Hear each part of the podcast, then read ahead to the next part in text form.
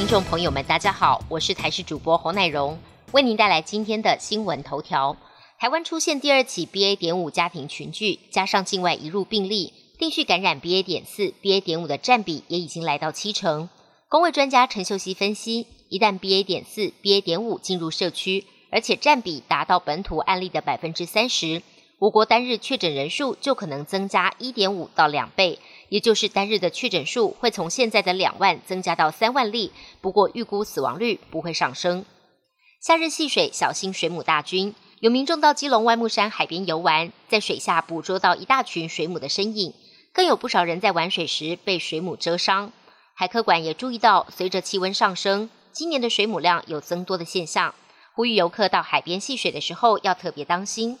从影片看起来，应该是结水母，比较不会引发过敏的反应，但还是不可轻忽。有些水母具有毒性刺细胞，一旦被蛰伤，轻则发热红肿，重则可能丢了性命。万一真的被蛰伤，千万不能冰敷或热敷，听从医师指示最可靠。不然还有大绝招，就是穿上全身水母衣，以测安全。国内保险业者已经全面停售海外突发疾病险，旅游不便险更是早在前年疫情爆发后就停售。目前，如果在国内出游或是出国的民众，只能投保单纯的旅游平安保险。保险业者说，包括了日本、泰国等等，都提供入境旅客短天期的医疗险。出国可以在当地机场投保，其实也不贵。国外消息部分，遇刺身亡的前日向安倍晋三守灵仪式，昨天傍晚展开，现场排队吊唁人数估计大约有两千五百人。日皇德仁夫妇派人赠送鲜花并上香，对安倍的死讯感到相当痛心。日本政府也在昨天决定向安倍颁赠最高等勋章——大勋位菊花章警示。安倍也成为二战后第四位获颁此勋章的日相。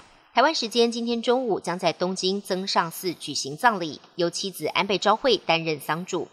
另外，法国总统马克宏也到了巴黎的日本驻法大使馆官邸致意。澳洲雪梨等大城地标则打上红白色象征日本国旗的灯光，向安倍献上最高敬意。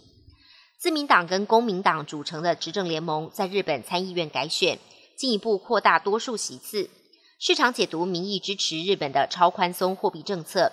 而日本央行总裁黑田东彦昨天示警，大宗商品价格上涨，使得日本经济前景高度不确定，必要时会毫不犹豫地采取额外宽松措施。日元对美元汇率昨天跌破一百三十七日元的关卡。